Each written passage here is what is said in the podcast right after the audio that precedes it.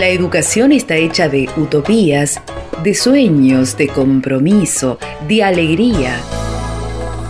La educación es esperanza, es riesgo, siembra y cosecha. Es canto comunitario, es solidaridad, es dentro y fuera. La educación es derecho esencial y permanente, es camino y diversidad, es revolución. La educación es humanidad. Desde ahora y hasta las 18, Conexión RACE, programa dependiente del Consejo Provincial de Educación, distinguido con el premio Aire Nacional edición 2021 en el rubro Mejor Programa de Servicio Comunitario, otorgado por la Radio Pública Argentina. Bienvenidos, esto es Conexión RACE, el programa de la Red Provincial de Radios Socioeducativas en Radio Nacional El Calafate, se emite por AM 730 y en FM 88.1. Este es el programa número 37 y mi nombre es Carlos Zurraco. Junto a Ariel Sánchez los acompañaremos hasta las 18 horas. ¿Qué tal Ariel? ¿Cómo estás? Hola Carlos, muy bien. Bueno, saludamos a toda la audiencia de Conexión RACE y agradecemos a quienes nos sintonizan también en vivo a través de FM Educativa de Río Gallegos y en Puerto San Julián a través de FM Marea y en diferido al resto de las emisoras que componen nuestra red provincial de radios socioeducativas. Saludamos también a quienes hacen posible que se emita Conexión RACE este 25 de mayo. En los controles centrales de Radio Nacional Lago Argentino está Mario Bornia. También saludamos a Ariel Pereira, quien está a cargo de la operación de la emisión del día de hoy. Dedicamos el programa a nuestro equipo de producción de contenidos. Te propongo que comencemos con el adelanto de temas. Beca 60 años Santa Cruz es provincia. En el marco del programa Quédate en la escuela te acompañamos, está vigente hasta el 30 de junio la inscripción a la asignación, con el propósito de fortalecer el proceso de formación profesional en áreas estratégicas para el desarrollo de Santa Cruz. Si sos estudiante de carreras de ingeniería de minas, ambiental, energía, geología, petróleo y gas, hidráulica, química, electromecánica, sistemas, de tecnicaturas en mantenimiento industrial, geología, energías renovables, perforación y en medicina y ciencias económicas, informate sobre los requisitos e inscripción en la página oficial de la cartera educativa educacionsantacruz.gov.ar. Conexión RACE. Voces, acciones y compromiso.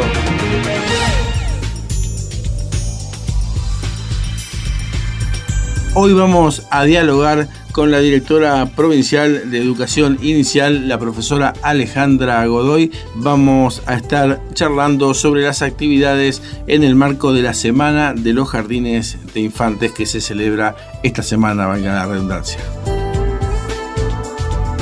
También vamos a compartir una entrevista con Viviana García Pacheco, directora general de Educación Artística del Consejo Provincial de Educación.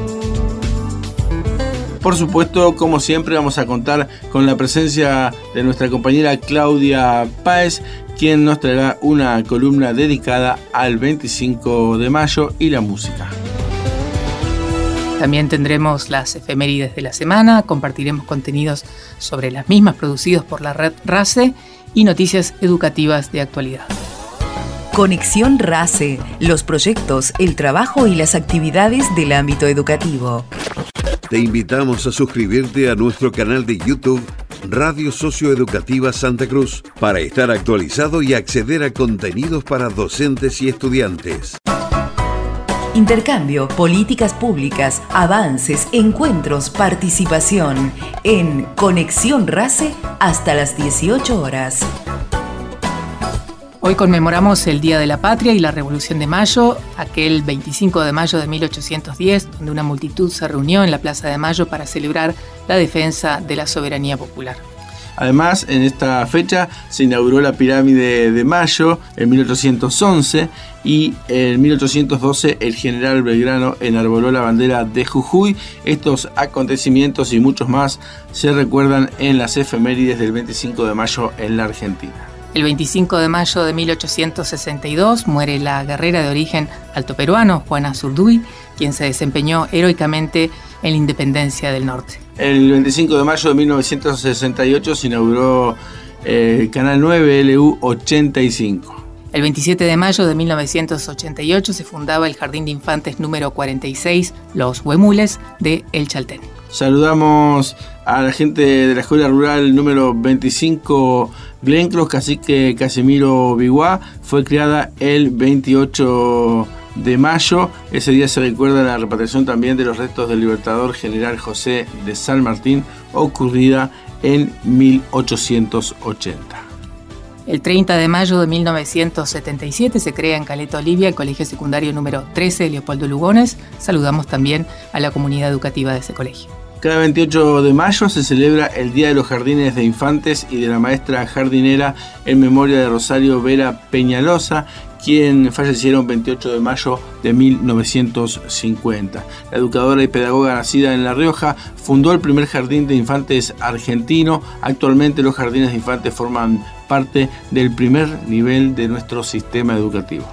También el 28 de mayo se conmemora el aniversario número 40 del fallecimiento del héroe de guerra santacruceño José Honorio Ortega, quien perdió la vida en combate el 28 de mayo de 1982 en cercanías de Puerto Darwin. Vamos a escuchar ahora un contenido dedicado a José Honorio Ortega, elaborado por el equipo de la Red Provincial de Radios Socioeducativas.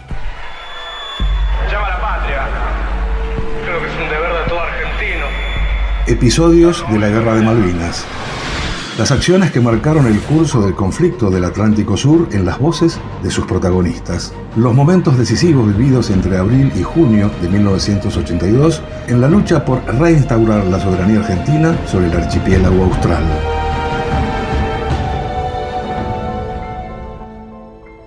El 27 de mayo de 1982, tras haber logrado desembarcar con graves pérdidas en Bahía San Carlos, los ingleses iniciaban el avance sobre las posiciones argentinas en las Islas Malvinas. Esa madrugada, el segundo batallón paracaidista británico lanzaba un asalto sobre los asentamientos de Darwin y Pradera de Ganso, defendidos por la llamada Fuerza de Tareas Mercedes del ejército argentino.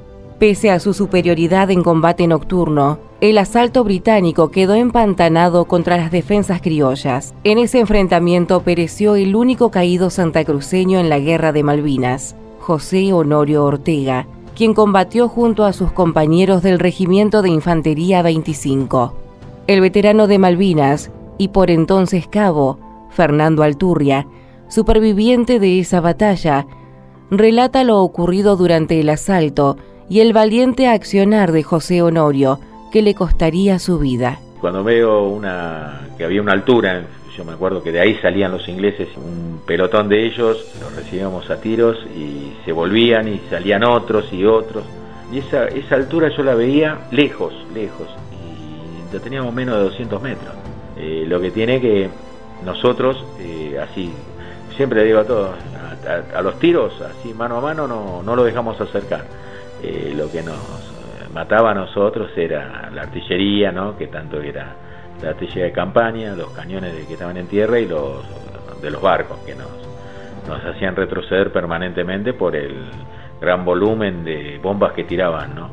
Eh, que a uno ya, eh, si no te, no, te, no retrocedes, eh, vas a la muerte directamente, ¿no? Decir, bueno, di hasta lo que pude y, y yo sé que mano a mano no nos ganaron así ahí donde se trae una ametralladora nuestra y Gómez Centurión le da órdenes a José que se la transmita a sus compañeros y se va eh, arrastrándose hasta la ametralladora a ver que por, qué no tiraba y se había trabado y cuando vuelve a José lo encuentra con un disparo en el rostro. ¿no? Esto lo contó acá en el Centro Veterano de Guerra y él piensa que muchas veces, normalmente el enemigo busca poner fuera de combate al jefe, ¿no? para que no dé más órdenes. Y cómo vos te das cuenta de lejos quién es el jefe si están todos vestidos iguales, es el que no tira y, da, y mueve los brazos, o da órdenes, se nota que da órdenes. Bueno, y José era uno de esos, que, José también eh, gesticulaba, se movíamos, y se movía para, para todos los lados, transmitiendo órdenes. Y muchas veces eh, él dice que piensa que el disparo que fue para José era para él, ¿no? Porque pensaba que era el jefe. Y ahí, bueno, José, eh, lo cuentan con sus compañeros, combatió hasta lo último, ¿no? Eso, eh, eso lo podemos sentir orgullosos los santacruceños, que tenemos un héroe de verdad, no, no, no en un, joven, ¿no? Por eso cuando dicen los chicos la guerra, eh, da bronca porque José no, no era un chico, era un gran hombre, un gran hombre que muchos hombres de hoy no le llegan ni a la suela de zapatos y, dio la vida realmente convencido, ¿no? No porque lo mandaron a, morir a Malvinas, no, lo mandaron a defender la patria y él dio la vida por la patria. Y dio la vida por Malvinas porque eh, era un enamorado de Malvinas. La verdad que leemos las cartas y la pucha, estamos enamorados de Malvinas, eh, sabía que la novia estaba embarazada, teniendo la posibilidad de volver al continente, porque todos los soldados que tenían alguna, la novia embarazada eran casados, el jefe de regimiento los mandaba al continente, pero él no dio la novedad, no dijo nada, porque él creía que su misión era estar con él, con sus compañeros, él escribía en sus cartas que él se iba a ir a vivir a Malvinas cuando termine con, la nena o el nene, porque no sabía que, iba a tener, eh, que fueron mellizas encima, la verdad que a nosotros nos llena de, orgullo, ¿no? Los se tienen sentido orgulloso de tener un héroe, ¿no? Creo que es el único, a veces, eh, eh, el único héroe eh, con todas las letras que tiene Santa Cruz, tuvo muchos pioneros, tuvo mucho, mucha gente que hizo grande esta provincia, pero alguien que haya dado la vida por la patria no los tiene. El único que fue José Honorio Ortega, fue un joven, a pesar que era muy joven, eh, eh, seguir su, su ejemplo, ¿no? que hoy en la juventud cuando dicen que no hay ejemplo, José un buen ejemplo a seguir. ¿no? El soldado clase 62, José Honorio Ortega, falleció valientemente dirigiendo en combate a sus compañeros, junto a otros 50 combatientes argentinos. Otros 150 resultaron heridos. Los ingleses planeaban tomar fácilmente Pradera de Ganso en pocas horas, pero en su lugar tardaron dos días y sufrieron más de 60 bajas, incluyendo a su comandante, Herbert Jones. Hoy en día, el santacruceño héroe de Malvinas, José Honorio Ortega, descansa junto al resto de los caídos argentinos en suelo malvinense, en el cementerio argentino en Darwin, a poca distancia de donde cayó combatiendo. Episodios de la Guerra de Malvinas. Los hitos que sellaron el curso de los combates en 1982 por recuperar para nuestro país la soberanía del territorio irredento, aún ocupado hoy ilegalmente por Gran Bretaña. Presentó RACE, Red de Radios Socioeducativas de Santa Cruz.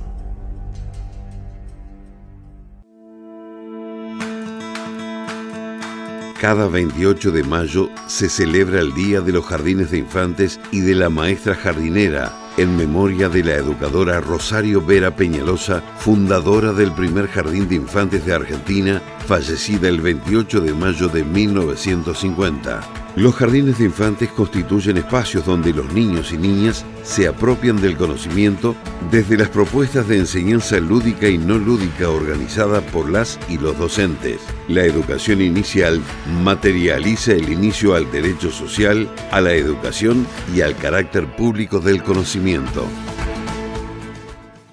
Ahora en Conexión RACE vamos a charlar con la directora provincial de Educación Inicial, la profesora Alejandra Godoy. Buenas tardes, profesora, gracias por acompañarnos hoy en Conexión RACE. Hola, buenas tardes, un gusto estar eh, en sintonía con la radio. Profesora, el día 28 de mayo es el Día de los Jardines de Infantes y de la Maestra Jardinera.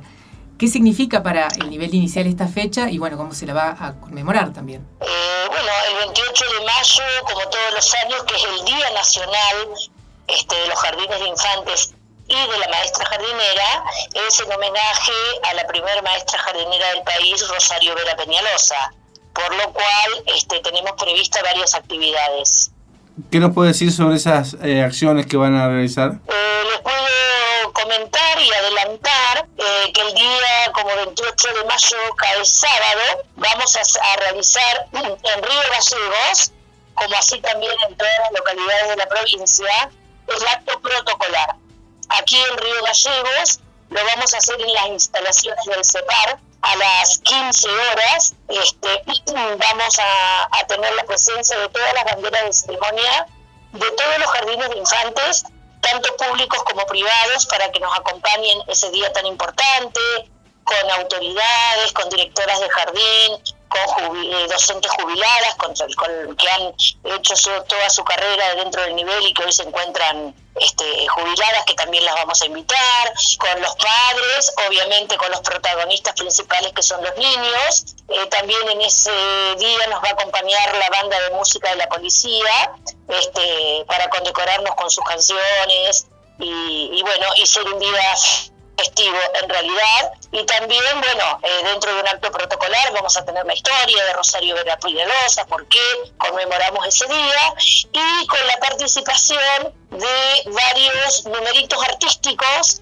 que han preparado cada uno de los jardines de infantes, eh, tanto para el acto protocolar, que es el día 30, y en virtud que en Río Gallegos tenemos 18 jardines de infantes, más todos los jardines de gestión privada y los maternales, nos hemos dividido en tres días posteriores al acto protocolar. Quiere decir que el día 31 de mayo, 1 y 2 de junio vamos a tener actividades con ocho jardines por día, tanto en el turno mañana como en el turno tarde, también con todos los números artísticos que van a preparar los jardines de infantes como regalos a todos los niños que estén presentes ese día. Se está haciendo un trabajo muy importante desde el nivel y también desde el Estado se están haciendo inversiones.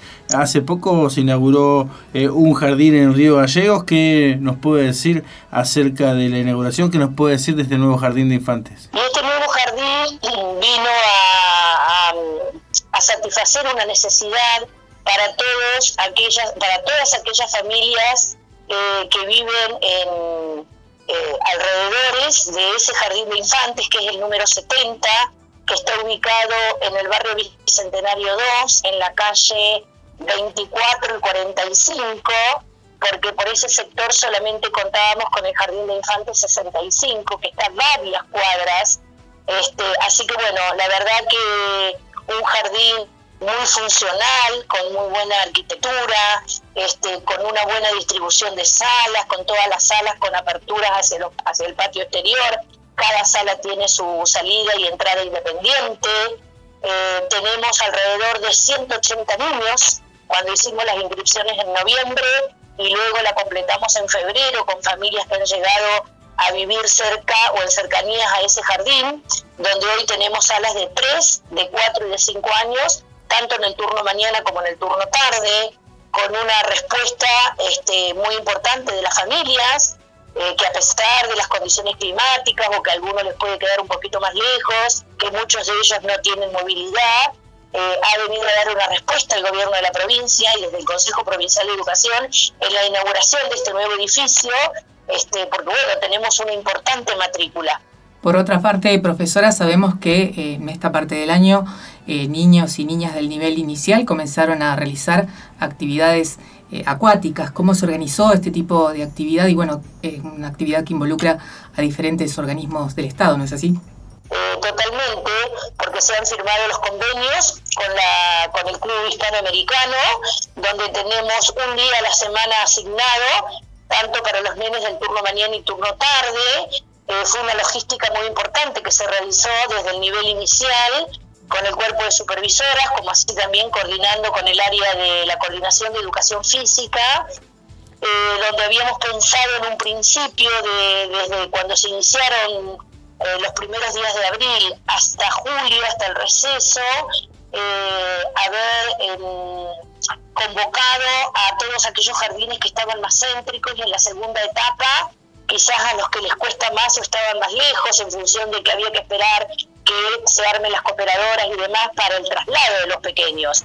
Pero no fue así, sorpresa, porque tenemos nenes que están asistiendo del barrio Evita, eh, están asistiendo los del San Benito, del barrio del Grano, eh, eh, hemos abarcado varios jardines céntricos y los de los alrededores para que puedan asistir y la, verdad que esto ha sido una experiencia única, eh, pensando que hoy el costo para llevar un niño a, pileta eh, es bastante elevado para los papás, este, con muy buenas respuestas, este, teníamos, estábamos preocupados en cuanto a la indumentaria, eh, porque bueno, tiene todo un protocolo y una logística este, llevar los niños a la pileta, pero la verdad que con excelentes resultados, muchos de los papás los llevan, los esperan afuera y después los retiran, porque es de 11 a 12 y el otro turno es de 13 a 14 horas, así que este, ha tenido excelentes resultados hasta ahora las prácticas acuáticas este, de los juegos, de todo lo que se hace en el agua, que es magnífico para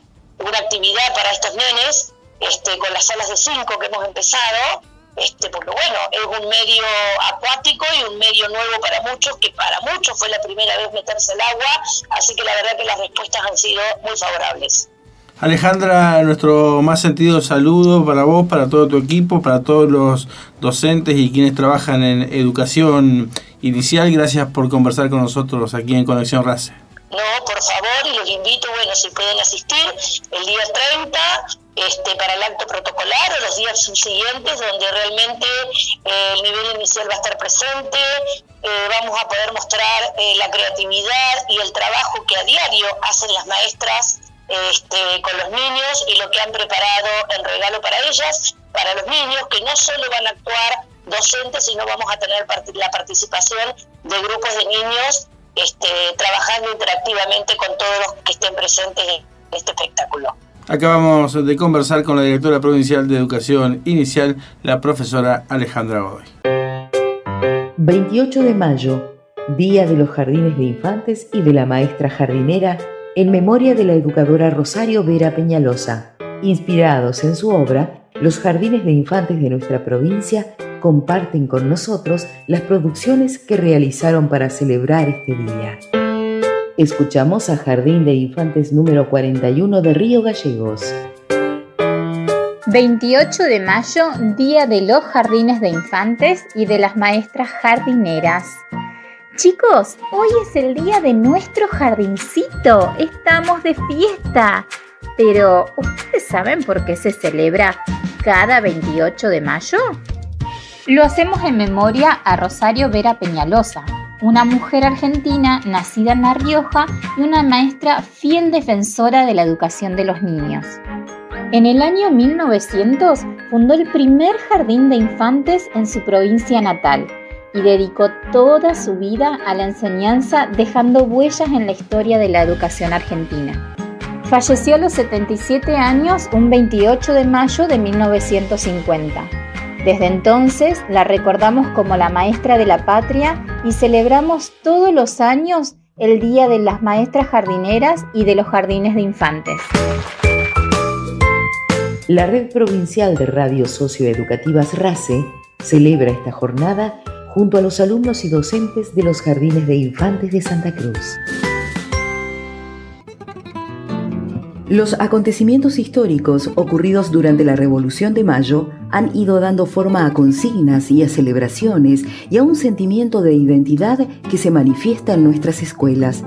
En la red provincial de radios socioeducativas, estudiantes y docentes así lo expresan. Los estudiantes de séptimo grado de la EPP número 32 de 28 de noviembre, aquí les compartimos un resumen de lo sucedido de la semana de mayo de 1810. Semana de mayo de 1810, desde cerca vayamos varios siglos hacia atrás. El virreinato era una extensión de territorio americano que dependía de la corona española.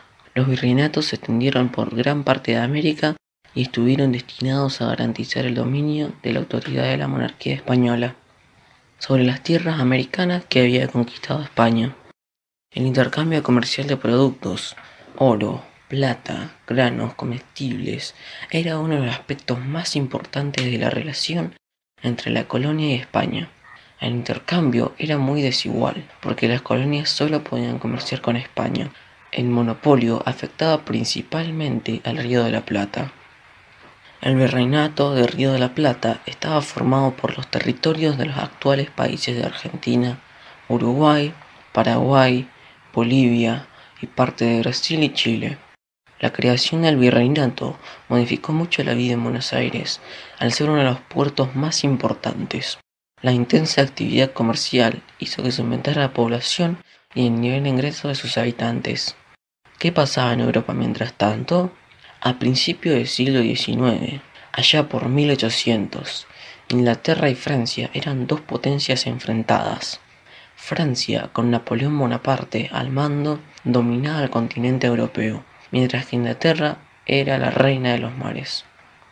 En 1806, con el objeto de llevar a Gran Bretaña a la ruina económica, Napoleón ordenó el bloqueo continental, de modo que ningún producto inglés entraría a Europa. Para Inglaterra, entonces invadir el Río de la Plata era una buena opción. Esto originó enfrentamientos constantes entre Inglaterra y España, que no quería perder el monopolio comercial con las colonias americanas. Con el propósito de invadir Portugal, país aliado de Inglaterra, Napoleón invadió España y destronó al rey Carlos VI y se llevó preso a su hijo Fernando VII a Francia, que era el heredero del trono español. Noticias. Ha llegado una noticia de Europa. El rey está preso y ha caído la Junta Central de Sevilla. Los primeros pasos de la revolución comenzaron a darse en reuniones clandestinas, que llevan adelante una sociedad secreta integrada, entre otros, por Nicolás Rodríguez Peña, Manuel Belgrano, Juan José Paso, Hipólito Vieites, Manuel Alberdi, Juan José Castelli, Domingo Frech, Antonio Beruti, Juan José Viamonte y Tomás Guido. Algunos de ellos eran jóvenes abogados que habían estudiado en universidades americanas como Mariano Moreno o en universidades españolas como Manuel Belgrano. Hubo desencuentros y acuerdos, pero todos compartían el mismo objetivo, la libertad. Algunos de los participantes expresaron, queridos compatriotas, el virrey Cisnero ha confirmado la noticia de que la Junta Central ha caído. Napoleón invadió Andalucía y tuvo que disolverse. El virrey sabe esta noticia desde hace unos días atrás, pero tuvo miedo de hacerla pública. No quiere que nos independicemos de España. Además, dijo que debemos apoyar al rey Fernando que está preso en Francia. El virrey Cisneros no había estado de acuerdo que se reuniera un cabildo abierto para todos los ciudadanos, pero finalmente no le quedó opción y tuvo que aceptarlo.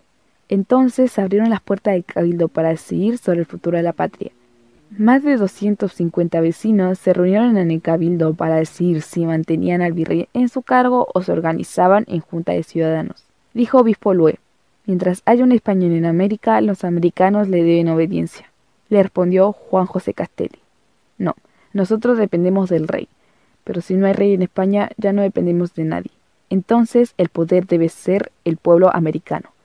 Por esta razón el pueblo deberá votar para decidir quién lo gobernarán en su representación. En la reunión, Cornelio Saavedra expresó, yo pienso lo mismo que dijo Castelli. Lo mejor será que votemos nosotros, los que estamos reunidos en este cabildo. El obispo Lue opinó, sí, esperemos a que puedan llegar delegados de otras ciudades del virreinato, para que estemos todos representados aquí en el cabildo. A lo que Cornelio Saavedra contestó, nosotros debemos tomar las decisiones por todos los que no están aquí hoy, porque es un tema urgente lo que nos toca decidir en este momento. Castelli por su parte expresó, tenemos que establecer una junta gubernativa lo antes posible. Votemos una propuesta. ¿Decidimos nosotros? O esperamos a que lleguen los representantes de las demás provincias del virreinato. Finalmente, en el Cabildo Abierto del 22 de mayo, se destacó la propuesta de Cornelio Saavedra por quitar de su cargo al virrey Cisneros y conformar una delegación interna al mando de los que participaron de ese cabildo, hasta la conformación de una junta que fuera elegida en base a la participación popular. El reencuentro de los votos del cabildo del día anterior confirmó las presunciones. El virrey debía ser destituido. Dos miembros del cabildo le comunicaron a Cisneros que había cesado en el cargo. Muchos pensaban que el poder debía quedar en manos de una junta de gobierno, que gobernara en nombre de Fernando preso en Francia. Así se mantenía la fidelidad al rey de España. El cabildo resolvió nombrar una junta de gobierno. Esta junta quedó compuesta por el virrey Cisneros, el doctor Juan Nepomuceno Solá, el doctor Juan José Castelli, Cornelio Saavedra y José Santos de Inchaurrey. A pesar de que el Cabildo determinó la separación del virrey, este fue nombrado al frente de la Junta por la necesidad de no alarmar a las provincias del interior, ya que el Cabildo era una institución local y no estaban representadas las provincias en él. La Junta juró en, en la tarde de 24 de mayo, pero el pueblo porteño comenzó a quietarse. No quería Cisneros en el poder. Entonces los voceros anuncian en la plaza. Vecinas y vecinos, tengo que informarles que ya está definida la nueva Junta de Gobierno integrada por Patriot. Se ha formado nuestro primer gobierno patrio. ¡Viva la patria! ¡Viva! Así se anunció la constitución de una nueva junta presidida por Cornelio Saavedra, que gobernará en nombre de Fernando VII, con el fin de no romper definitivamente con España hasta afianzar el gobierno propio y declarar así la independencia. Los cabildantes reconocen la autoridad de la Junta Revolucionaria seis años después, al proclamarse la independencia. La Junta presidida por Cisneros tuvo que renunciar por pedido de los ciudadanos, y así se forma el primer gobierno patrio y el Río de la Plata quedó independiente.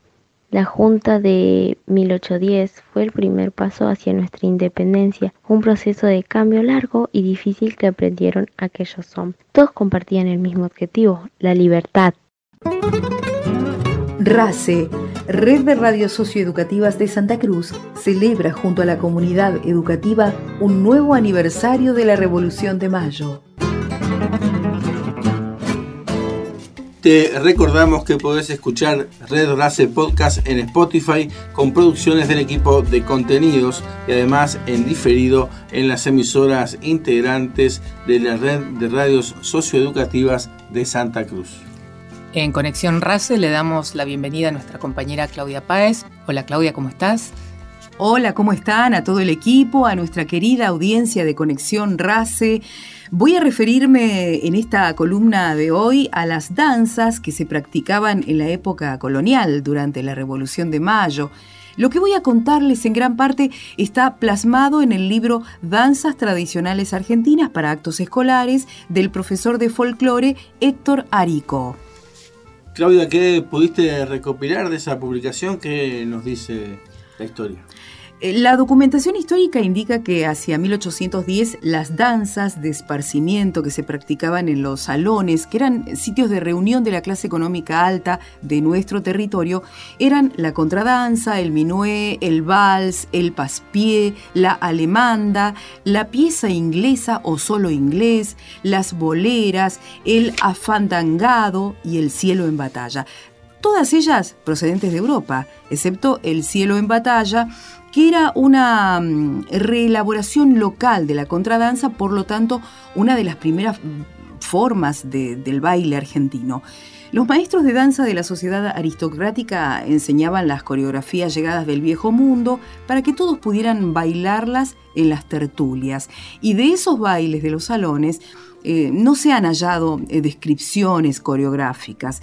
A su vez el pueblo, el grupo de menores recursos económicos cercanos a las ciudades, los campesinos, eh, fue un natural imitador de la aristocracia y de manera espontánea y masiva actuó como su propio maestro de baile. Readaptaba las danzas de los salones que más tarde se popularizaron en sus encuentros sociales.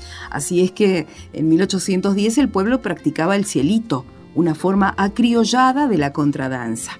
Cielito es una danza tradicional que se afirmó en la región pampeana bonaerense en la época en que ésta formaba aún parte del virreinato del Río de la Plata. Es la madre de todas las contradanzas rurales criollas argentinas y es la música de nuestro folclore por excelencia. Y contanos, Claudia, ¿qué otras danzas se practicaban? También se bailaba el pericón, que es un desprendimiento posterior del cielito, el malambo con alguna reminiscencia de la pieza inglesa o solo inglés, y el gato, que había llegado vía Chile desde la Lima capitalina del virreinato del Alto Perú. Por otra parte, las personas de raza negra que habían sido traídas desde su África natal con el triste fin del comercio de esclavos, bailaban su danza de invocación autóctona que luego recibiría el nombre de candombe. Sus encuentros eh, se llamaban tambos o tangos, cuyo significado es reunión, fiesta o baile. Cada clase social eh, tenía una particular forma de desarrollar sus actividades? ¿Cómo impactaba el estatus económico en la actividad habitual? Así es, esto ocurría de manera determinante. Cada grupo social tenía acceso o no a diversas actividades. Por ejemplo, con la danza, la clase aristocrática bailaba el cielito los negros el candombe y los estancieros y los campesinos practicaban el cielito, el gato, el malambo y el pericón antiguo. Bien, ¿qué vamos a escuchar, Claudia? Bueno, hoy con música de los hermanos Abrodos, vamos a hacer nuestro cierre. Los hermanos Abrodos es un trío argentino que no solo interpretó el universo criollo desde la canción, también lo representó en el teatro, poniendo en escena obras como Calandria, Martín Fierro, Facundo y Fiestas Criollas. Tienen más de 600 discos de vinilo, qué prolíficos, 109 larga duración o LP y 10 volúmenes de danzas nativas. Ellos, los hermanos Abrodos, constituyen uno de los conjuntos más prolíficos, autores e intérpretes de Cielito de la Independencia, que vamos a escuchar en sus últimos compases fusionándose con un gato. Y en el transcurso eh, van a poder escuchar también las indicaciones que la coreografía exige, ¿no? En la voz de uno de los cantores. La letra, la música y la danza reunidas en una canción. Muchas gracias, un saludo a la audiencia y viva la patria. Balanceo. Las lindas a nuestra derecha. Balanceo.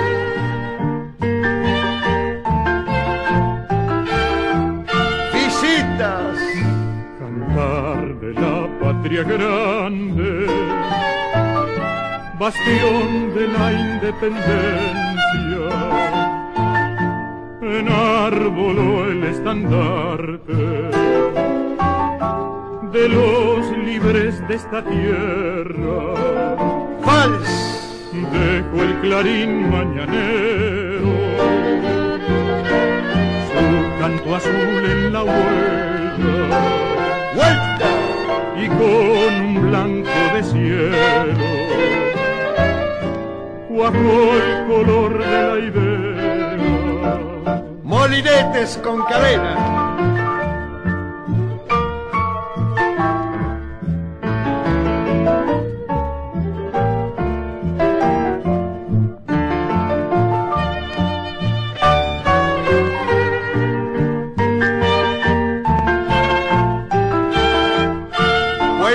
Todo era un poncho de nube.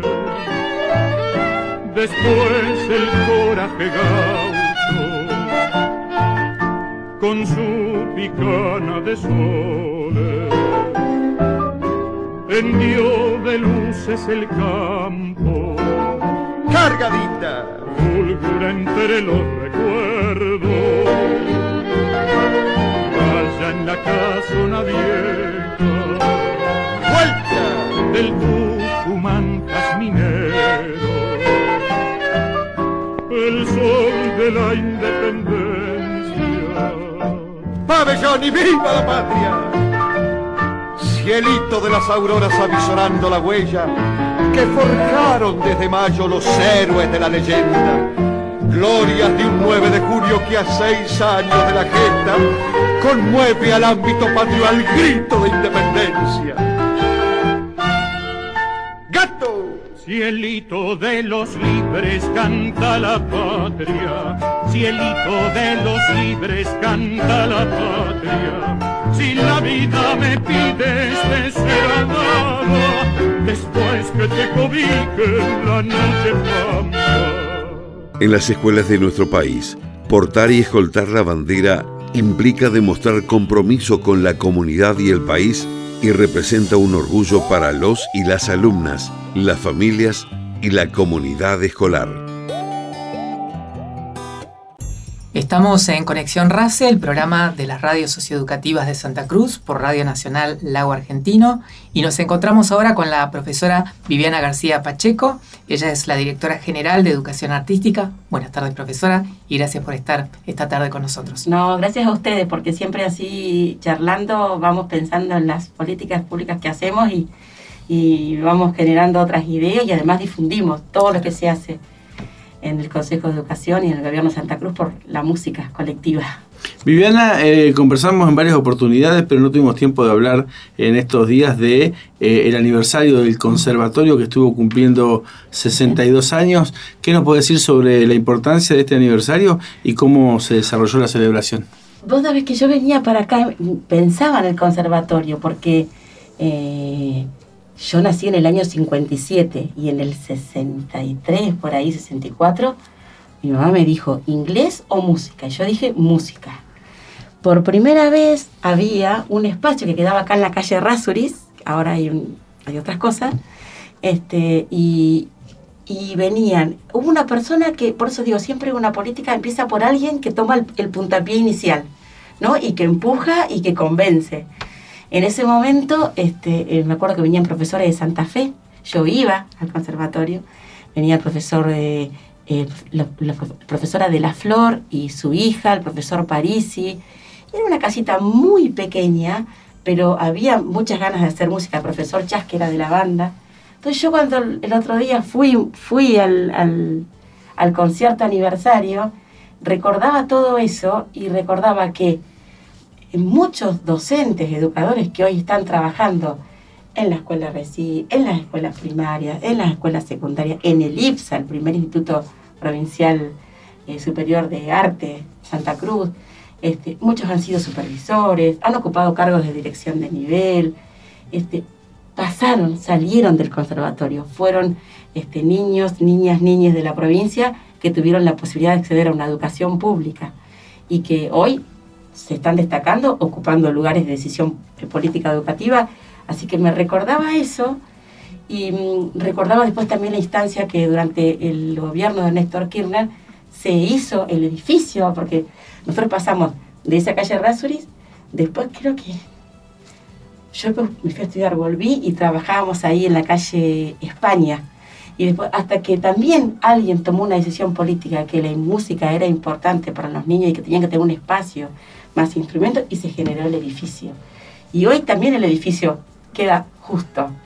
Así que este, mm, muchos también docentes se fueron a estudiar después de estudiar conservatorio, fueron a estudiarse, fueron a estudiar a Buenos Aires, otros volvieron. Entonces, todo lo que implique una acción en favor de los derechos a la educación musical, este, los, los años de conservatorio traían, ponían en valor todo un trabajo de 62 años, ¿no? Pero que hoy tenemos nosotros que estamos en la dirección la responsabilidad de de que se integren, de que aparezcan más en la sociedad, digamos, igual ellos siempre han tenido mucha integración. Pasó que nos pasó la pandemia y ahora estamos retomando ese trabajo articulado con el IPSA y con RECI. De hecho, hubo un concierto, eso fue un concierto muy emotivo, donde estuvo presente RECI, estuvo presente el grupo Ventisquero, estuvo presente eh, músicos del IPSA, más chicos que están estudiando. Y, por ejemplo, grupos digamos, que haya un lugar donde se, se, estudie y se haga música implica que se van generando grupos. Por ejemplo, el grupo Ventisquero, que es un grupo de tango, hay profesores del conservatorio, profesores de RECI, músicos de afuera. Y eso genera una movida en relación a lo cultural, a lo educativo y a los espacios para que uno se integre, que la verdad que eh, siento que estamos tan lejos de la capital, que parece que todo se hiciera allá, aquí se hacen muchas cosas y muy buenas.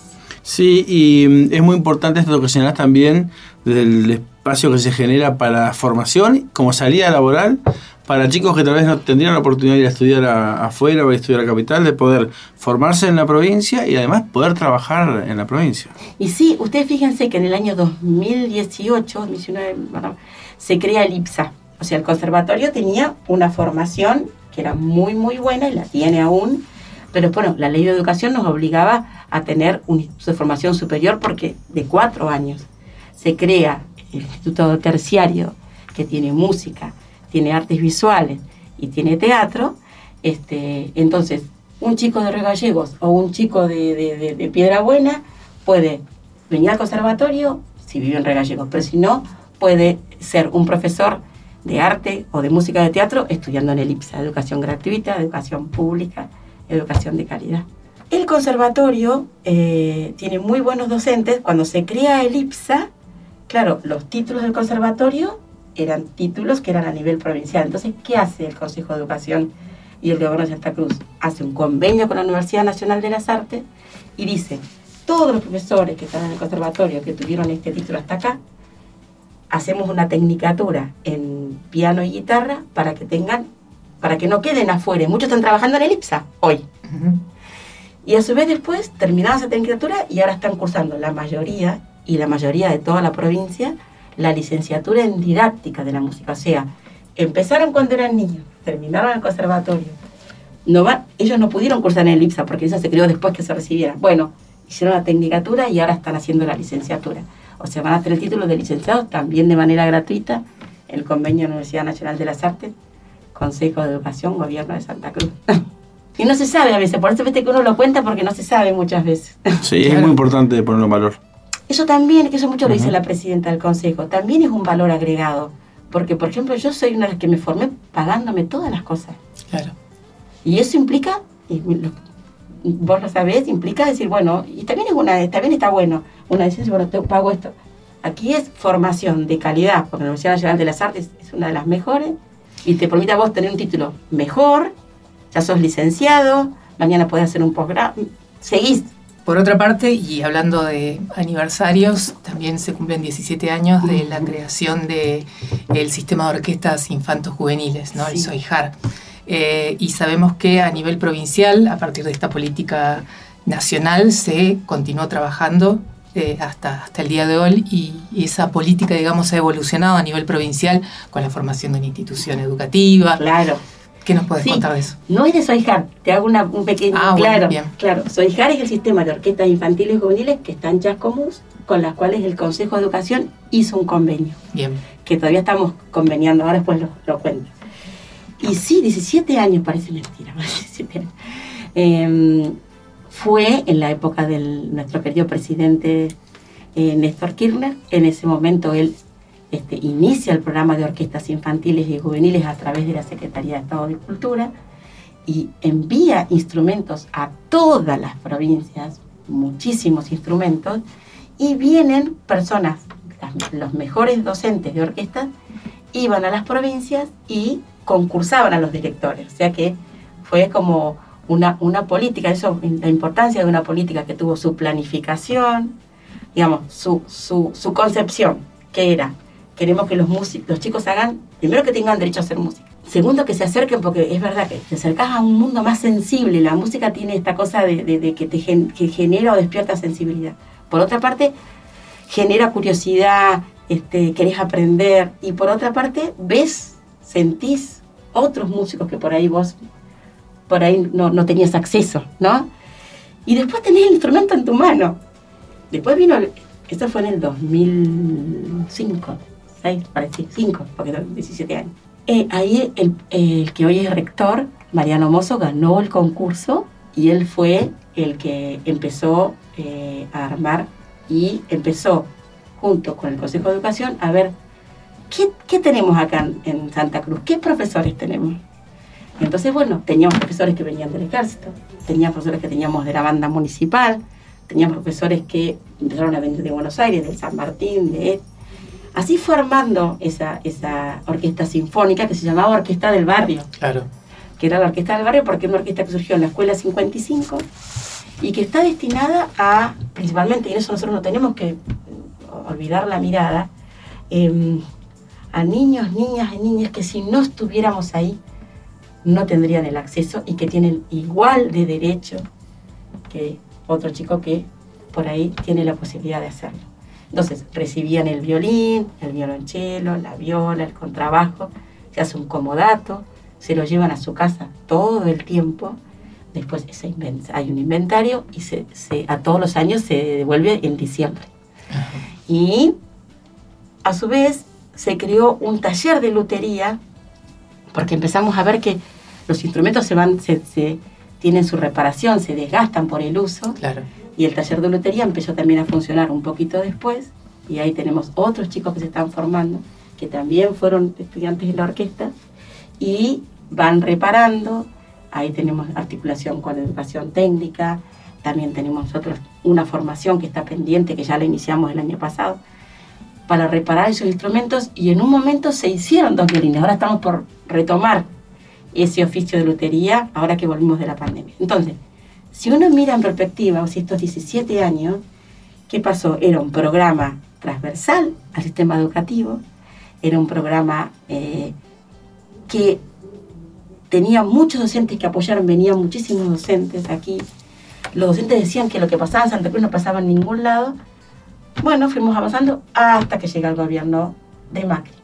Llega el gobierno de Macri, todo se suspende, pero aquí la gobernadora, la querida gobernadora Alicia Kirchner, toma la, la posta, dice aquí no se suspende nada, no puede ser que tengamos un programa transversal que siempre dependa de que, de que quien esté, que le dé valor para que crezca y se proyecte o no. Entonces se crea, por una resolución, la Escuela Provincial de Música RE-SI, que son las notas, que incluye, o sea, que, que, es como poner en valor todo ese recorrido que vos me decías de las políticas públicas. Es decir, llegamos hasta acá, es muchísimo, pero no podemos permitir que esto se detenga, tenemos que seguir creciendo. Esa resolución creó como 400 horas cátedra, todos los docentes eran parte del sistema educativo provincial, este, y crea las horas cátedra para que, para que tengamos orquestas latinoamericanas, coros, orquestas de cuerda en toda la localidad.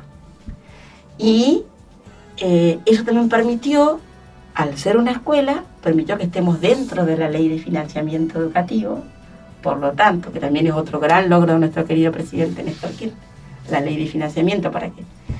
Este, entonces, nosotros con eso podemos traer los profesores, sí, que los chicos circulen de un lugar a otro, que se capaciten, que hagamos encuentros regionales. O sea que a 17 años hoy tenemos una escuela provincial de música así que tiene su rector y su vicerrectora, que es Mariano Mozo y Susana Peralta, los dos nacidos aquí, los dos con mucho recorrido y un, currículum muy, muy bueno, que tiene sedes en, eh, tiene Orquesta Sinfónica en Río Gallegos y tiene Orquesta Latinoamericana en Caleta, que empezó hace poquito, justo nos agarró la pandemia, pero ahora ya tiene como 70 estudiantes. Orquesta Pucararrio Turbio, que tiene muchos años también, y ahí ahora le agregamos coro. Y la orquesta del barrio San Benito, que, que está allí en San Benito, que es otra orquesta latinoamericana, que también ya hoy tiene 80 estudiantes. Así que tenemos capacitaciones eh, permanentes. Ahora, por ejemplo, acabamos de cerrar una, ya empezó una capacitación en aerófonos y charangos. ¿Por qué? Porque nos dimos cuenta que tenemos que fortalecer las orquestas latinoamericanas. Y cuando los docentes se capacitan, se estimulan. Y eso vuelve a los chicos. Así que ahora están cursando todos eh, en el día que Viste que las orquestas nuestras trabajan hasta los sábados. Entonces el día lunes, el día que ellos descansan, ese día se están capacitando en aerófonos y cordófonos. También está haciendo la tecnicatura en instrumento de orquesta, porque teníamos muchos docentes que no tenían título. Entonces, no les podíamos dejar afuera. Es un derecho también alcanzar una titulación. Entonces, hizo un convenio con la Universidad Nacional de las Artes para que todos los docentes tengan, presentando todo lo que habían tocado hasta acá, todos los conciertos, todo lo que trabajaron, eh, accedieron a la tecnicatura en orquesta, en instrumentos de orquesta, que está terminando en diciembre. Toda esta experiencia eh, es valorada a nivel nacional, ustedes lo viven cada vez que participan de un encuentro nacional y el último fin de semana además eh, estuvieron trabajando con un encuentro binacional con gente de Chile. De Chile, sí. Nosotros la, la verdad que, viste que a veces uno siente que está lejos, y, cuando fuimos ahora a encuentros nacionales, la verdad que estamos articulándonos con el Plan Nacional de Arte, que es el Ministerio de Educación de la Nación. Tenemos eh, un, coordinador de orquestas y coros a nivel nacional. Fuimos hace poquito a hacer un, encuentro y la verdad la provincia de Santa Cruz estaba mucho más avanzada que las otras provincias, con lo cual yo nosotros le decíamos a los compañeros que estaban allí, compañeras, la verdad que no fue magia, es trabajo es trabajo, trabajo, trabajo, decisión política y trabajo. Inversión. Inversión, muy bien que hiciste la palabra, nosotros hemos comprado muchos instrumentos, ahora estamos en una segunda licitación para otros instrumentos. Es, eh, es inversión, es inversión como en capacitación, en sueldos, en horas cátedra, en, en, espacios, así que la verdad que lo que contamos estaba muchísimo más avanzado. A ellos les había pegado mucho más fuerte el gobierno anterior y no habían podido como como los gobiernos locales, ponerse ahí a la, a la palestra y decir esto. Y lo de binacional, entonces, eh, siempre hubo agendas binacionales en, en, la, antigua orquesta del barrio. Se detuvieron con la pandemia, se detuvieron con el gobierno más, se detuvieron con pandemia. Ahora retomamos esos lazos. Recibimos una invitación de la Universidad Nacional de la Universidad de Magallanes.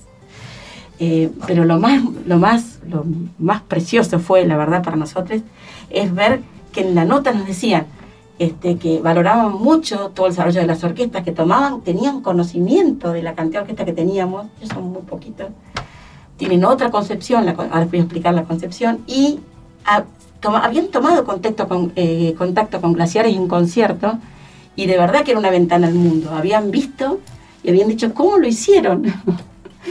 Nosotros decíamos, lo hicimos porque dijimos, si está Iguazú, ¿por qué no puede haber un, un Santa Cruz en concierto en convenio con Secretaría de Estado de la Producción y Turismo, que es mostrar al mundo lo que es Calafate, pero para nosotros, que la orquesta es un proyecto netamente educativo y social ¿no? y cultural, es que los chicos de Perito puedan ir a, que por ahí no conocen el glaciar, porque a uno le parece que van, pero no, a veces hemos descubierto que los chicos que viven en Calafate no fueron al glaciar, se conozcan, sientan que son parte de una red, sientan que estamos todos unidos por la música, que hacer la música es lo mejor que nos puede pasar. Y también los docentes también sientan que pertenecen a y que después de este tiempo de pandemia que ha sido tan duro, nosotros perdimos dos docentes y un luthier. Yo creo que fue en la escuela que, que, que lo pensábamos, ¿no? Porque nunca pasó así que en una escuela fallecieran tres personas. Este, y eh, así que estamos programando todo este año de capacitaciones. Y, bueno, y además los chicos de la Sinfonieta, o sea, Magallanes invitó a Sinfonieta. Sinfonieta es una orquesta de cámara pequeña.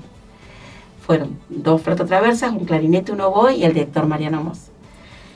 Trabajaron juntos tres días, hicieron el concierto final el día 20 de mayo en, en la iglesia María pero después los invitaron y y, dieron una masterclass eh, a chicos de escuelas de allí de Chile y contaron cómo habían empezado de pequeño y cómo la música le había cambiado la vida y cómo nunca pensaron este, que iban a tocar instrumentos, que iban a ser docentes. Yo también quería destacar el tema de, los, de las familias, ¿no? Porque a mí me pasa que yo todavía voy a los conciertos y veo a muchos papás que se reemocionan de ver que su chico toca el violín o que su hija toca la flauta traba algo tiene el instrumento musical y la música que genera, ¿viste? Que genera en, no sé, será porque tiene que ver con que hasta los mismos, los mismos padres o grupos de crianza piensan que su hijo no va a tocar nunca un instrumento, que no va a tener ese derecho. Sin embargo, lo ven y tocando en conjunto y la verdad que se reemociona y nosotros también. Perfecto. Muchas gracias, profesora, por participar como siempre de nuestro programa. Conversábamos así con Viviana García Pacheco, directora general de Educación Artística. Encontrar Conexión RACE y nuestras producciones en Spotify. Busca Red RACE Podcast.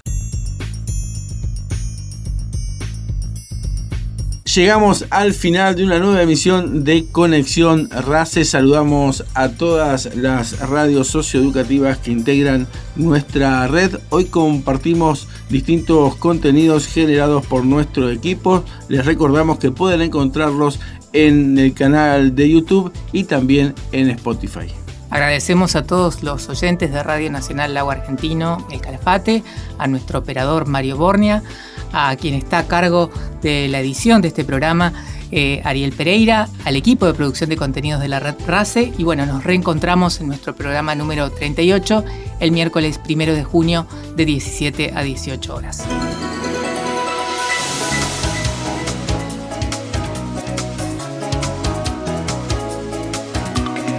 Cada encuentro nos convoca a comunicarnos y pensar juntos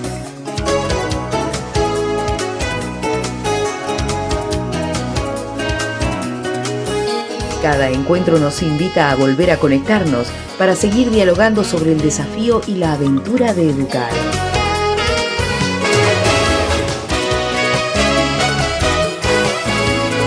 Esto fue Conexión RACE, el programa de la Red Provincial de Radios Socioeducativas. Hasta el próximo encuentro.